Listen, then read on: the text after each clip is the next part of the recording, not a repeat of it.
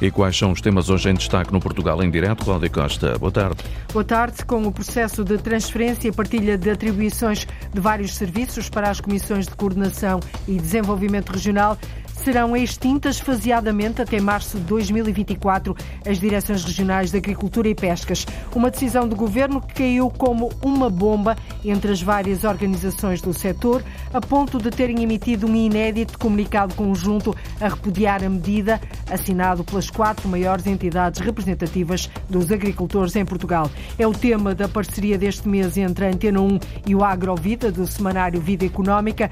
No Portugal em Direto, hoje vamos entrevistar o presidente da CAP, Eduardo Oliveira e Souza.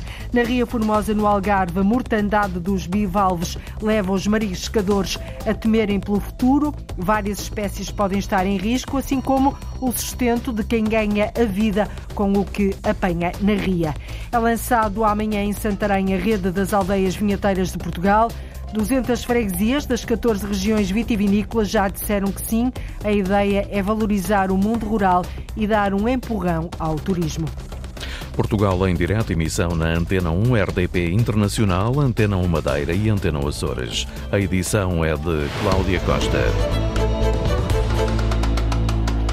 Os mariscadores da Ria Formosa no Algarve temem pelo futuro. A mortandade de bivalves nos últimos meses pode colocar em risco a sobrevivência de várias espécies. A jornalista Cristina Santos ouviu as queixas e também o diagnóstico feito pela experiência de, de, de quem retira o sustento da Ria. Quanto é que teve? Agora de 5. É, 45? Ameijoa, berbigão, são menos de 10 quilos, aquilo que Vitalino conseguiu apanhar hoje, num dia de trabalho na Ria Formosa. Um negócio está a ser feito no estabelecimento de Vítor Lourenço. As amêijoas, por exemplo, que estavam uma média de 10, 12 euros o quilo, agora estão a 20, 25 euros. E não há. E não há.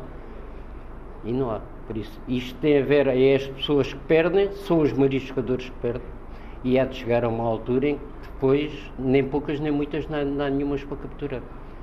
E isto é muito complicado porque a Ria Formosa sempre foi uma grande fonte de emprego para muita gente. Qualquer pessoa que ficava no desemprego, percebesse de mar ou não, chegava ali, nem que fosse capturar só para, para se alimentar quando se perder a Ria Formosa, perde-se tudo. Vítor Lourenço é o rosto da Vivemar, a Associação de Viveiristas e Mariscadores da Ria Formosa. O único bival que não se nota assim uma grande mortandade é as ostras, porque tem uma resistência muito maior.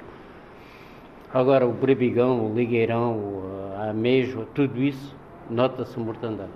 Por que que a sua experiência diz que tem a ver com as alterações climáticas e não, por exemplo, com a poluição? Não tem nada a ver com isto. Nada. Aliás, nós na altura, por exemplo, quando havia descargas de esgotos, eh, notava-se a mortandade, agora não. Agora vai é, compassadamente. Por isso hoje nota-se, começa-se a ver marisco morrer, depois amanhã mais, amanhã mais, quer dizer, não, há, não reduz, aumenta. E aumenta também a temperatura da água. Na altura do verão, nós entrávamos dentro da água e parecia que estávamos a entrar dentro de uma água, numa banheira que estava aquecida. E aliás foi aí que se começou a notar logo a mortandade dos bivalves, porque os seres humanos têm a solução para a alteração do clima. Com os ares condicionados, com tudo isso, que os animais não têm. A falta de chuva é outro problema que Vítor Lourenço da Vivemar aponta. Se não chove água doce, a salinidade é muito maior e o marisco não resiste. Aliás, por exemplo, o linheirão é um marisco que se captura com sal mete sal no orifício do ligueirão, por onde ele respira. E ele vem automaticamente para cima, porque o sal não incomoda. Ora, se deixa de haver água doce, a salinidade é maior, o marisco morre. Isto foi um dos problemas, não só o calor, mas também a falta de água doce. As causas para a mortandade de marisco ainda não são conhecidas. O Instituto do Mar e da Atmosfera está a averiguar, mas os mariscadores temem pelo futuro. Há cada vez mais conchas vazias na Ria Formosa. Hoje deixa lá ver, sei, hoje é nasci. O receio dos mariscadores da Ria Formosa no Algarve que temem assim pelo futuro. O presidente da Comissão de Coordenação e Desenvolvimento Regional do Norte completa dois anos de mandato. Satisfeito pelo desempenho da instituição na execução dos fundos europeus do Programa 2020 e com um desafio enorme pela frente concluir a reforma lançada pelo governo das CCDR Lourdes Dias. O presidente da Comissão de Coordenação e Desenvolvimento Regional do Norte está satisfeito com o trabalho realizado nestes primeiros dois anos de mandato. António Cunha diz que foram anos complexos, exigentes, em contexto de pandemia e de grande incerteza, mas que permitiram dar um salto de gigante na execução do programa 2020. Passamos de, de uma execução nos primeiros cinco anos de cerca de 38% para hoje, passados dois anos, já estamos nos 80. Dos projetos mais conseguidos, António Cunha destaca a remoção de resíduos em São Pedro da Cova, Gondomar. Talvez o mais emblemático e o mais, com maior impacto foi a finalização da remoção de resíduos em São Pedro da Cova, que foi a maior operação de da remoção de resíduos efetuada em Portugal, com cerca de quase 300 mil toneladas de resíduos. Para os próximos três anos, o desafio é arrancar com o Programa Norte 2030 e concluir a reforma da Comissão de Coordenação e Desenvolvimento Regional. É uma experiência, como disse, muito exigente, mas muito gratificante, porque trabalhamos para o desenvolvimento de um território com o qual estou totalmente comprometido. Não é uma questão de concentração, é uma questão de, de integração e de, e de sermos capazes de dar respostas mais adequadas àquilo que é a multidimensionalidade dos desafios que temos hoje e, portanto, isso feito com expressão territorial tem que exigir uma integração desses organismos uh, e, por isso, uh, tenho uma esperança muito positiva naquilo que esta reforma que o Governo está a preparar. Os detalhes ainda não são conhecidos e certamente vão exigir grande trabalho. O presidente da Comissão de Coordenação e Desenvolvimento Regional do Norte assinala dois anos de mandato numa cerimónia que decorre esta tarde em Viana do Castelo, na segunda edição do Fórum Autárquico do Norte.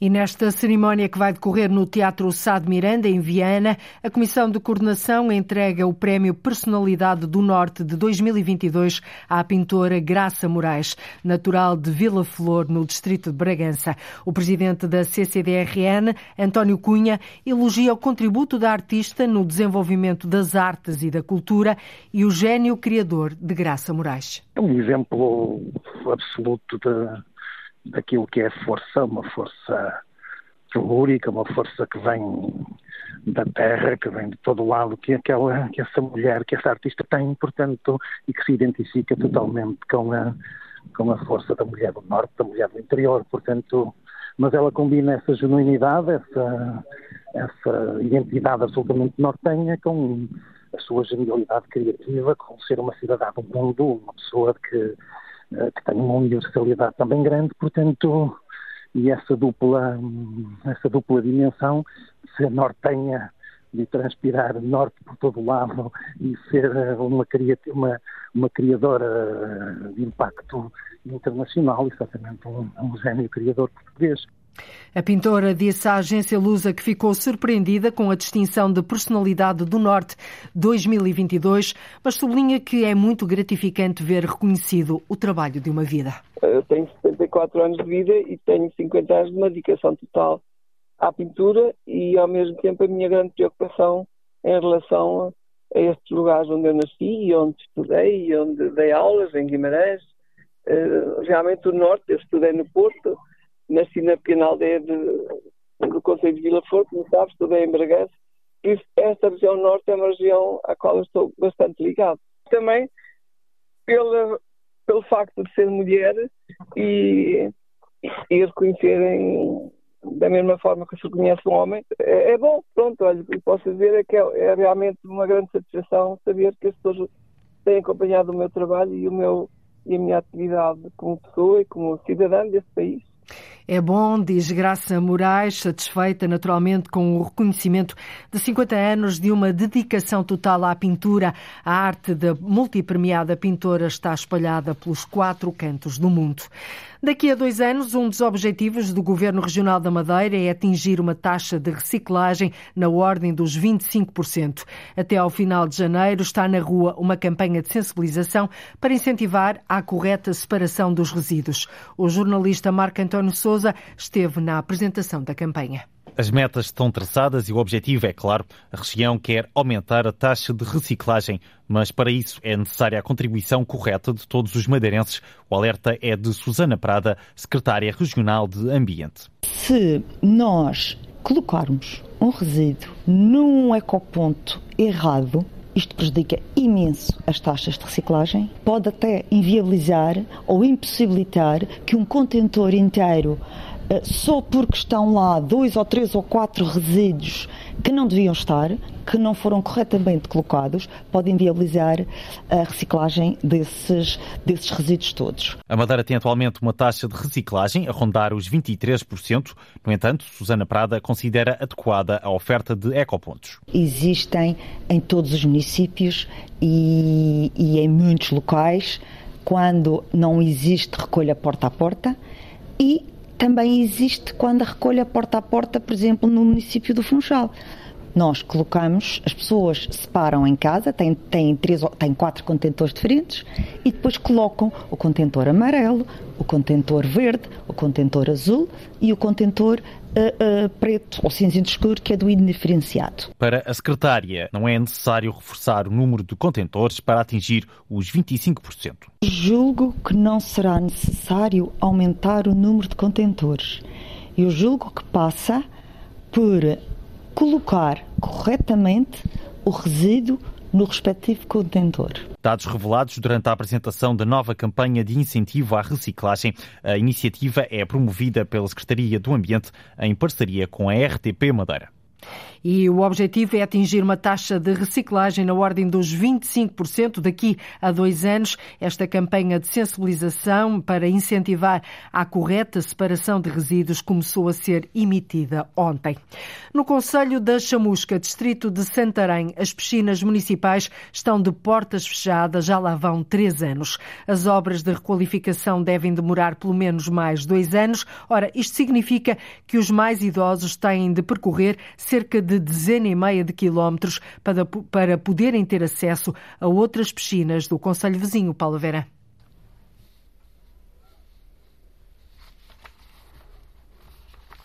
Não é possível escutarmos agora a reportagem da jornalista Paula Vera. Vamos avançar no alinhamento do Portugal em Direto, esperando depois recuperar esta peça. Um projeto à semelhança do que existe no Douro, mas à escala mundial, à escala nacional, é lançado amanhã em Santarém a rede das aldeias vinheteiras de Portugal. 200 freguesias das 14 regiões vitivinícolas já disseram que sim. A ideia é atrair mais turistas, promover o vinho e outros produtos da terra no Namaral. A ideia foi lançada pela Associação dos Municípios Portugueses do Vinho, que já integra 122 conselhos. Estamos a desafiar, neste caso, as juntas de freguesia, e para termos uma ideia, nós nos nossos 122 municípios temos 1.780 freguesias. E 200 freguesias de todo o país, incluindo Açores e Madeira, já disseram que sim.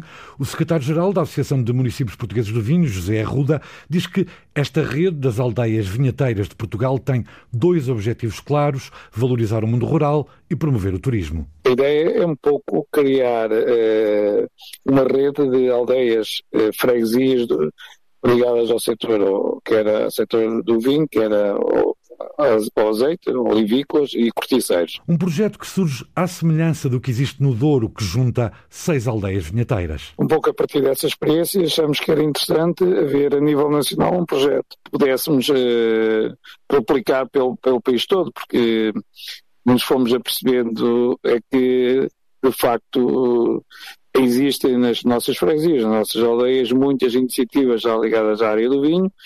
E, para além disso, gostaríamos muito de fazer um levantamento daquilo que é a oferta do mundo rural, oferta daquilo que de facto pode valorizar muito a nossa oferta também enoturística, que é dar a conhecer aquilo que existe nas aldeias, quer em termos de produção e de produtores de vinho ou de azeite. E também queijo e outros produtos da terra. José Ruda explica que no papel do lançamento da rede das aldeias vinheteiras de Portugal, amanhã, em Santarém, já estão escritos alguns projetos. Nomeadamente um projeto ligado à gastronomia, a gastronomia uh, ligada a cada uma dessas uh, aldeias uh, e dessas regiões, gastronomias tradicionais e outras no sentido de podermos também fazer um projeto no sentido dos eventos uh, e dar a conhecer esses eventos em termos daquilo que é a oferta enoturística. Depois de lançada amanhã, a rede das aldeias vinheteiras de Portugal abre candidaturas de índole regional nas 14 regiões vitivinícolas do país. Rede das Aldeias Vinheteiras de Portugal, a ideia é atrair mais turistas, promover o vinho e outros produtos da terra. Agora sim, vamos ao Conselho da Chamusca, no distrito de Santarém. As piscinas municipais estão de portas fechadas já lá vão três anos. As obras de requalificação devem demorar pelo menos mais dois, mais dois anos. Ora, isto significa que os mais idosos têm de percorrer cerca de uma dezena e meia de quilómetros para poderem ter acesso a outras piscinas do Conselho Vizinho, Paulo Vera um impedimento que causa constrangimentos tanto às crianças como aos mais velhos. As obras nas piscinas municipais da Chamusca arrastam-se há três anos e, na melhor das hipóteses, só irão reabrir as portas em 2024, mas ainda não é certo. Até lá, a União de Freguesias da Chamusca e Pinheiro Grande tem procurado soluções, como revela Rui Martinho, presidente da Junta. As piscinas municipais estão em obras há três anos, de modo que não há, não há maneira prática de fazer aulas de hidroginástica no nosso Conselho. De modo que nós fizemos uma parceria, digamos assim, aqui com o município de Indagugã, e os séniores, os nossos séniores deslocam-se semanalmente às piscinas municipais de Agugã para terem estas aulas de hidroginástica, não é? que tanto bem fazem ao espírito e ao, e ao corpo dos nossos géneros, como é natural. A distância entre a chamusca e a Gulgã não é muita, mas são precisos transportes.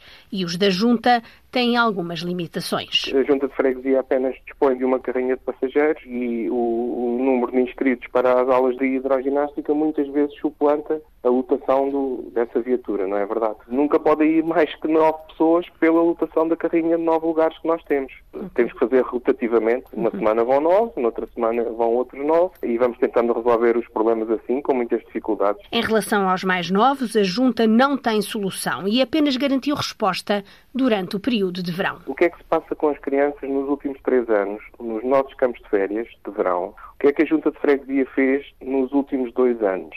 Fez também uma parceria com o Mecenas, que, com uma piscina particular, nos cedia a piscina para a utilização diária das nossas crianças durante o verão.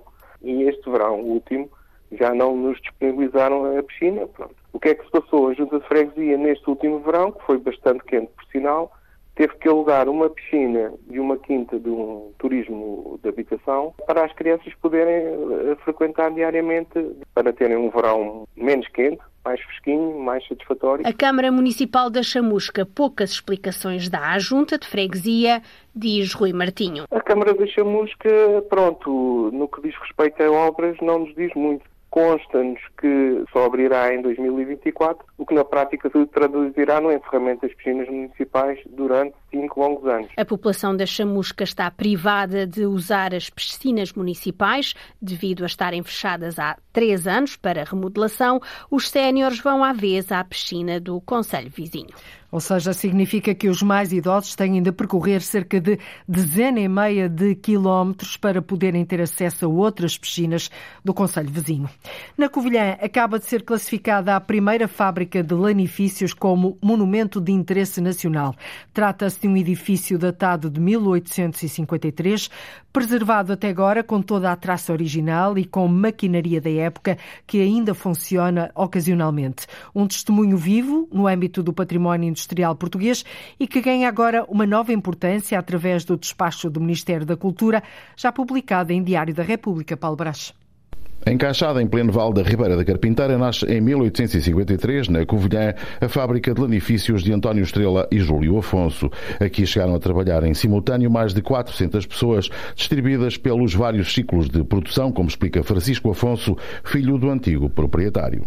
Portanto, entrava aqui, atrevo-me quase a dizer, conforme saía da ovelha, era lavada e a partir daí era transformado em tecido, esse tecido para ou confecção ou para vestuário. Pronto, era, eh, tínhamos os ciclos todos da, da produção aqui dentro da fábrica. Manteve-se em elaboração contínua até 2002, ano em que, por opção, foi decidido parar com a elaboração.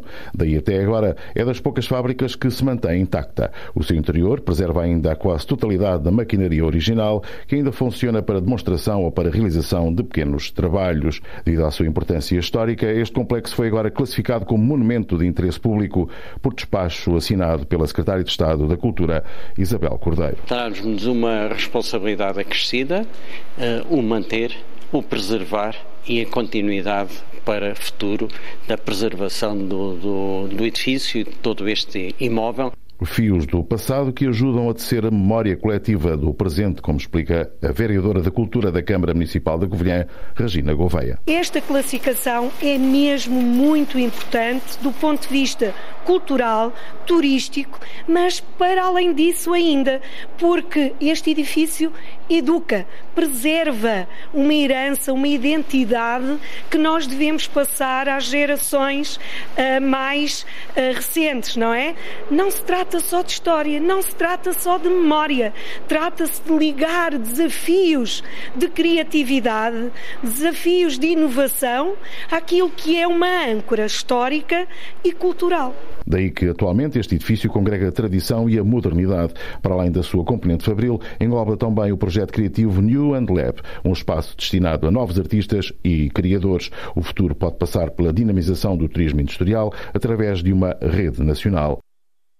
Na Covilhã acaba assim de ser classificada a primeira fábrica de lanifícios como monumento de interesse nacional.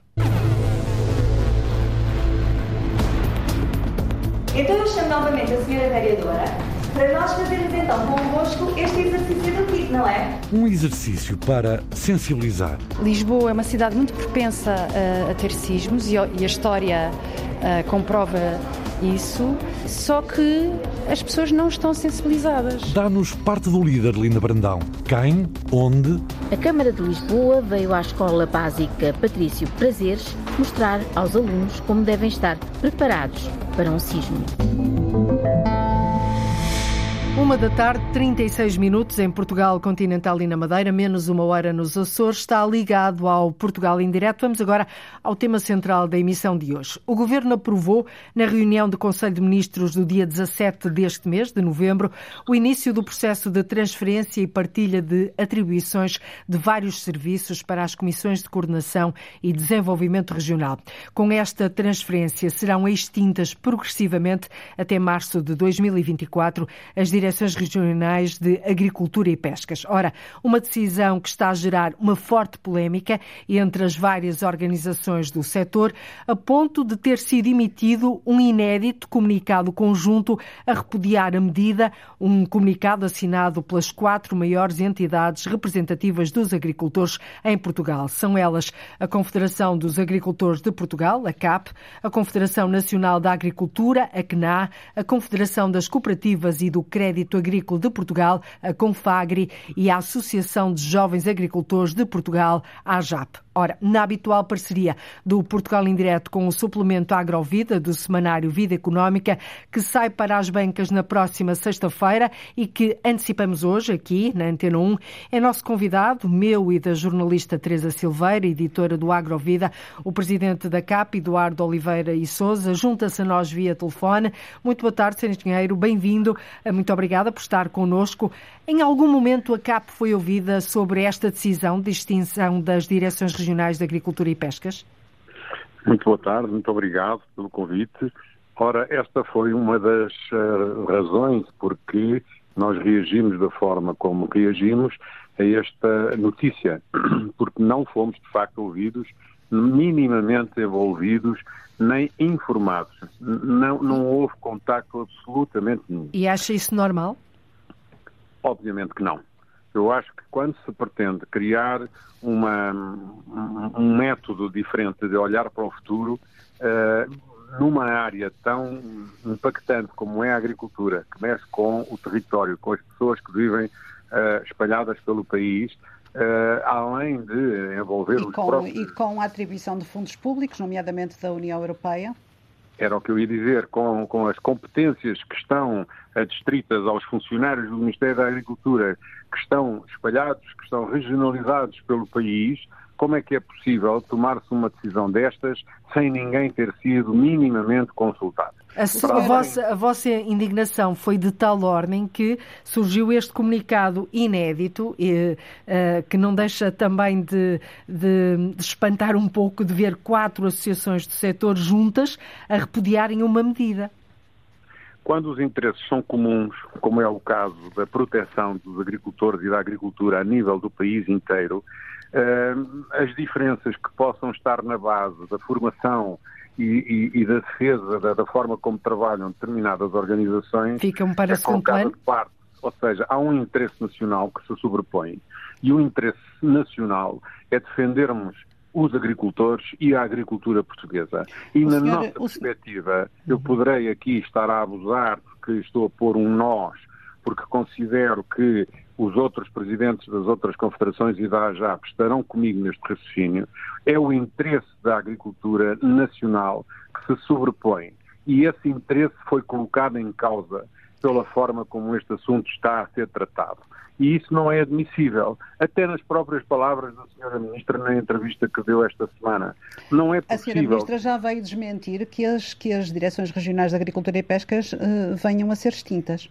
Pronto, então, se não vão ser extintas, mas a única coisa que parece que está aqui em causa é a denominação do diretor regional, que passa a fazer parte de uma, de uma mesa onde estão outras pessoas, em que ela diz, nas palavras delas, eventualmente será um vice-presidente, um vogal ou outra coisa qualquer, outra figura qualquer, eu acho que esta afirmação é até ofensiva.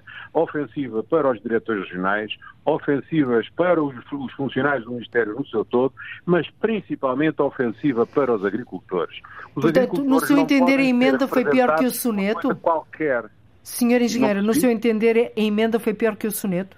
Esta declaração a posterior. É pior que o soneto porque, trans, porque transmite uma, uma, uma falta de haver uma ideia consistente a ideia consistente não é explicada em parte nenhuma. Era isso que lhe queria perguntar, se, se, se, o senhor conhece algum estudo em que tenha sido uh, estudado, passo a repetição, uh, quais é que são os ganhos políticos, económicos, funcionais ou outros uh, que esta medida possa feito, vir a ter?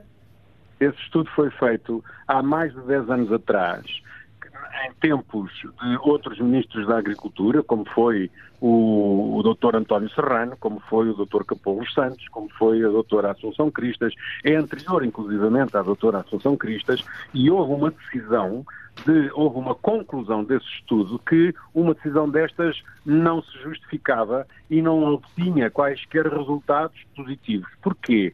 Porque o setor agrícola, conforme a senhora disse há pouco, quando introduziu o tema, uhum. tem uma relação muito, eh, muito técnica por causa da sua envolvência com a política agrícola comum, com os mecanismos que eh, obrigam a serem cumpridos no âmbito dessa política agrícola comum, os controles no terreno, o acompanhamento dos agricultores, toda a parte administrativa, que não pode ser misturada com outros assuntos, como sejam, por exemplo, assuntos relacionados com a saúde ou com a educação, são outras áreas que, as passam CCDR a estar todos vão... sob a tutela, digamos, da, das, das comissões de coordenação regional. E, e depois há a questão é também descentralizar. De... Como? E, e, depois há outras questões, há outras matérias que são da competência das direções regionais de agricultura, que têm a ver com a elaboração, por exemplo, de estudos técnicos, aconselhamento aos agricultores. Tudo isso uh, fica em causa a partir de agora? Na nossa perspectiva, sim, porque se há Ministério que tinha serviços descentralizados ou que tem serviços descentralizados é exatamente o Ministério da Agricultura, que para além de ter as direções regionais, tem a figura das zonas agrárias, os serviços de acompanhamento local, são tudo uh, estruturas que precisam de serem modernizados, é verdade, precisam de mais competências. Nós precisamos de criar uh, uma dinâmica diferente do funcionamento dessas estruturas, mas esse assunto fica completamente esvaziado se em contrapartida for feito aquilo que está pensado. Deixe-me Porque... dizer, dar uma nota até aos ouvintes uh, sobre uh, a publicação deste trabalho no suplemento Agrovida do Jornal Vida Económica. Que vai, que vai para, sair para as bancas na próxima sexta-feira e nós estamos aqui a antecipar uh, pontualmente, não é?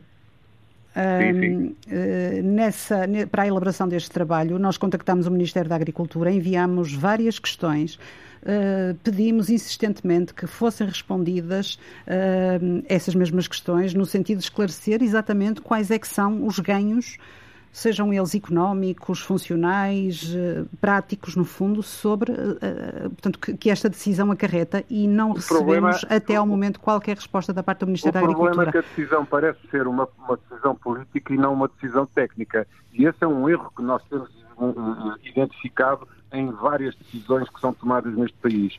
É desvalorizado o valor da, da, técnica e às vezes até da própria ciência. E isso não pode ser. Nós temos um Ministério que precisa de reforçar as suas competências técnicas, não é diminuí-las.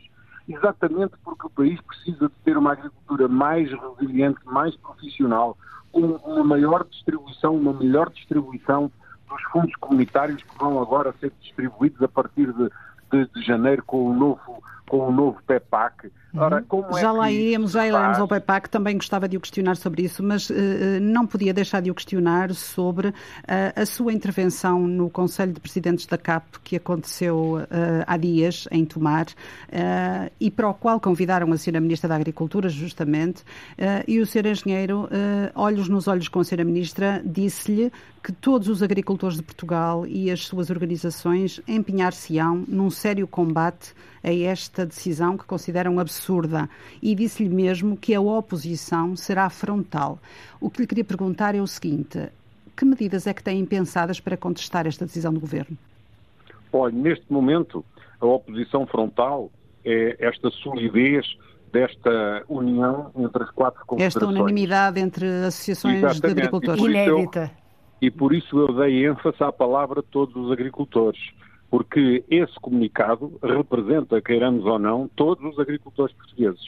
E isso é uma nota que não pode de maneira nenhuma passar em claro numa perspectiva de haver ou de se pretender levar esta, esta decisão avante. Lembra-se Nós... de uma unanimidade assim tão grande, senhor engenheiro, no Como? setor? Lembra-se de uma unanimidade não, assim tão não, grande? Não, nas minhas, nas minhas funções de dirigente associativo, é a primeira vez que eh, as quatro confederações, esta representatividade global, em torno de uma folha A4, porque pouco mais foi do que uma folha A4, uhum. escassos quatro parágrafos. Uma indignação, uma indignação globalizada não é uh, aceitável num assunto com esta abrangência e com esta responsabilidade para a vida futura de milhares, centenas de milhares de agricultores, possa ser tomada num gabinete com quatro ou cinco pessoas. E essa indignação é nos... pode traduzir-se em manifestações de agricultores, por exemplo? Isso está por definir, porque uh, as ações têm que ter um fio condutor. O fio condutor nasceu, foi o comunicado. Agora uh, há de haver uma reação, até da parte do próprio Ministro ou do Governo, em relação à interpretação que dão a esta manifestação de unanimidade se houver intenção de continuar a não haver diálogo, a não haver explicação, outras formas de, da nossa indignação terão que ser encontradas. Antes de passarmos ao próximo. Antes de passar... Diga. Conclua, conclua, por favor. Não, antes de passarmos a uma ação qualquer que eu agora pudesse aqui evidenciar, há que passar para voltarmos a tentar em conjunto perceber o que é que é o alcance desta, desta decisão. Que nos venham dizer. Uhum. Uh, uh, antes de passarmos ao próximo tema, porque gostava de o ouvir também sobre o PEPAC, sobre o Plano Estratégico da Política Agrícola Comum para o próximo período de programação, não podia deixar de lhe perguntar o seguinte: depois da passagem da tutela das florestas para o Ministério do Ambiente, deu-se algum esvaziamento do Ministério da Agricultura. Uh, há várias vozes que dizem agora que com esta decisão de extinção das direções regionais de agricultura se possa dar também a curto prazo, a médio prazo, a extinção do próprio Ministério da Agricultura. O que pensa sobre isso? Olha, é exatamente isso. É que o Ministério da Agricultura, eh, na nossa perspectiva, como eu já disse há pouco até, é um Ministério que está muito presente em todo o território e por isso não se percebe que possa eh, pensar-se não haver um Ministério da Agricultura. Eu recordo que no conceito, da, no conceito de estratégia de, de, no conceito estratégico de defesa nacional há duas componentes, a componente militar e a agricultura. A agricultura está na gênese da nossa soberania. Como é que é possível pensar não ter um ministério? Em Bruxelas existe o Conselho dos Ministros da Agricultura.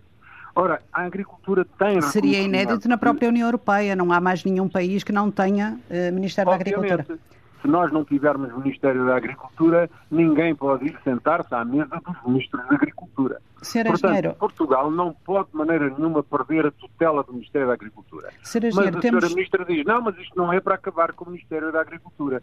Pois é, mas se vão desaparecendo os setores uns atrás dos outros, e o setor florestal está a atravessar uma fase de uh, quase que um desastre nacional em termos económicos, porque perdeu a sua vertente de fomento florestal, onde é que nós vamos parar se agora desmantelarmos o Ministério da Agricultura? Sr. Engenheiro, temos, temos, temos, Direção-Geral em Lisboa. Temos de, temos de passar temos ao próximo tema ao e já temos tema, muito é? pouco tempo para, para o abordar. Ah, como sabe, ah, o Comissário Europeu da Agricultura e Desenvolvimento Rural esteve ontem ah, aqui em Portugal e em Vila Nova de Gaia na apresentação do Plano Estratégico da Política Agrícola Comum, o PEPAC, de Portugal, numa sessão muito abrangente, com muitos convidados. A CAP tem sido muito crítica da forma como este PEPAC foi desenhado, inclusive alegando que houve pouco diálogo na elaboração deste documento. Tendo em conta que o documento está fechado, já foi aprovado pela Comissão Europeia, que margem de manobra é que Portugal ainda tem para introduzir algumas melhorias? Ora bem, a vinda do Sr. Comissário a Portugal, eu creio que foi um ato de cortesia eh, perante a Ministra da Agricultura, que foi a condutora do, do, processo de negociação e de encerramento das negociações da política agrícola comum, que terminou o ano passado. E por isso eu creio que houve aqui um gesto de simpatia para com Portugal. Mais uma razão para não se acabar com o Ministério da Agricultura. Mas ele não veio trazer nenhuma novidade. Porquê? Porque a grande novidade deste novo Simpatia não é sinónimo de flexibilidade para alterar o documento. Não, a flexibilidade existe. Existe depois de ser iniciado. Portanto, nós precisamos já de perceber se a Ministra da Agricultura está ou não está disponível para perceber as críticas que o setor lhe tem feito chegar pela forma como conduziu a construção do PEPAC, pela ausência de diálogo que eh, o que PEPAC, houve. para que os ouvintes percebam, temos aqui O que PEPAC descodificar é política agrícola a partir do ano 2023. Muito bem. Portanto, é, é uma nova política agrícola que, está, eh, que estará em vigor a partir de janeiro e que durante o ano de 23 tem que ser conduzida com as regras que estão aprovadas desde junho passado. Qual é o ponto de situação neste momento em relação à elaboração dos regulamentos? Tem conhecimento do andamento Não. desse processo? Não, eu creio que não estarão parados, mas nós não os conhecemos. Nem foram debatidos connosco, nem, nem, for, nem são conhecidos ainda. E já estamos a ficar atrasados, porque estamos a um mês de distância da entrada em funcionamento da- da- das novas medidas. Só para terminar, isso- quais eram os pontos eh, absolutamente fundamentais que a CAP considera que devam ser melhorados? dois ou três. Por exemplo, foram passadas verbas do segundo pilar, que é o, o pacote financeiro associado ao investimento e às medidas agro- agroambientais. Foram passadas verbas do segundo pilar para o primeiro, que é onde estão as ajudas diretas, onde está a maior abrangência da- em relação aos agricultores, com ênfase para os agricultores mais pequenos, que beneficiam diretamente do primeiro pilar. Esse reforço poderia ter sido feito em 30%, que nós propusemos que fossem cerca de 30% do, do segundo para o primeiro, e a senhora Ministra diz que não, que não aceita, e só autorizou 15%. Não sabemos porquê, não discutimos as, as- as vantagens nem os inconvenientes, exatamente porque não houve participação em ter em Essa medida não é consensual, como sabe. Essa medida não é, não é consensual, como sabe, porque é, eh, há quem é, diga que é obviamente. retirar dinheiro ao investimento na agricultura. Mas o investimento da agricultura tem muito dinheiro. E, entra outra divergência que temos para com a Sra. Ministra. Nós temos neste momento 1.400 milhões de euros por pagar aos agricultores, nomeadamente o investimento, e afinal parece que nem sequer há eh, intenção de resolver esse problema. A Sra. Ministra vê os números de outra maneira. Mas aí também, como não nos sentamos à mesa para discutir olhos nos olhos, como a senhora utilizou há pouco na sua expressão, os assuntos com vontade de os resolver de uma vez por todas, A senhora Ministra diz uma coisa, nós dizemos outra. E nós analisamos o assunto pelo, pela, uh, pelo pragmatismo, pela, pela realidade daquilo que se passa no terreno, porque somos nós que estamos em contato com os agricultores. Já nos predispusemos, inclusivamente, a oferecer os nossos serviços para podermos ajudar o Ministério a perceber o porquê desta situação e a Sra. Ministra não, não, não nos pede essa colaboração. Portanto, não entendemos de facto esta, esta situação. E depois há a Para, para fechar, Sr. Engenheiro, mesmo para fechar, mas temos menos de 30 segundos. Muito bem, os ecorregimes, que são as medidas de caráter de proteção do ambiente, nós ainda não sabemos quais são as que podem ser conjugadas. Estamos aqui, estamos a 15 dias ou a um mês de começarmos a trabalhar no terreno uhum. as pessoas estão no ar sem saber o que vai acontecer. Portanto, há de facto aqui uma forma de trabalhar que é incompatível com o interesse dos agricultores em geral. E, e, a prova está neste comunicado conjunto que junta quatro associações do setor da agricultura. Muito obrigada, Eduardo Oliveira Nada, Souza, presidente da CAPA, por nos ter ajudado a compreender e também aqui a debater este tema uh, e principalmente as consequências da decisão do Governo de extinguir as direções regionais de agricultura e pescas. Boa tarde e muito obrigada. Obrigada. Em Lisboa existem sete estabelecimentos escolares que precisam de obras prioritárias para resistir a um abalo sísmico. A capital portuguesa é muito propensa a sofrer terremotos, mas de uma forma, de uma forma geral há pouca consciência, garante a autarquia. Há pouca consciência deste facto, é o que garante a autarquia. Nem as pessoas estão sensibilizadas, nem quem constrói a cidade. Em três dessas escolas a intervenção é mesmo classificada como muito urgente. Ora, a Câmara diz que já tem o aval do Governo para que as obras possam ter o financiamento do Plano de Recuperação e Resiliência e as candidaturas vão mesmo avançar. A jornalista Arlinda Brandão foi à escola acompanhar uma ação de sensibilização. A Câmara de Lisboa veio à Escola Básica Patrício Prazeres mostrar aos alunos como devem estar preparados para um sismo. Então eu chamo novamente a senhora vereadora para nós fazermos então convosco este exercício do não é? Porque aqui a Câmara. É uma ação integrada no trabalho do Resiste de promoção de resiliência sísmica do pelouro do urbanismo da autarquia. Lisboa é uma cidade muito propensa a, a ter sismos e, a história a, comprova isso, só que as pessoas não estão sensibilizadas. E quem constrói a cidade também não está sensibilizada. Estamos a trazer às escolas, vamos a várias escolas, uh, no sentido de sensibilizar todos estes alunos para a prevenção uh, contra o sismo. Joana Almeida, vereadora do Urbanismo da Câmara de Lisboa, entre as várias ações de sensibilização, esteve a entregar aos estudantes uma mochila com vários produtos úteis em caso de sismo, o chamado Sismo Kit. Carlos Rodrigues tem 11 anos e mostra-nos o que está lá dentro. Eu tenho um kit de primeiros socorros, uma lanterna, uma bolsa para pôr o cartão de cidadão e coisas. Também tens um apito, não é? Sim, tenho um apito e uma barra de, de nutrientes. Uma barra de... Deixa lá ver o apito. Para quando a gente estiver debaixo de, de, de pedaços de, de, edifícios e de escombros, a gente pode apitar para chamar a atenção de alguma pessoa. Aqui na escola, uh, sabes como é que te deves comportar em caso de sismo? Sim. Pôr-me embaixo de uma mesa, com, com a mão na cabeça, a mão atrás da cabeça, um, agachado. Acho que é importante a gente saber.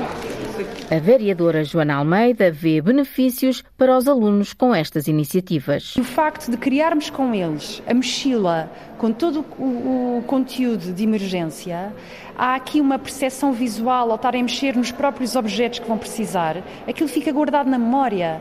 Eles não se esquecem desta iniciativa que tivemos agora aqui. Esta equipa está a fazer esse trabalho de, de identificar edifícios, infraestruturas, pontes, viadutos que precisam de, de intervenção.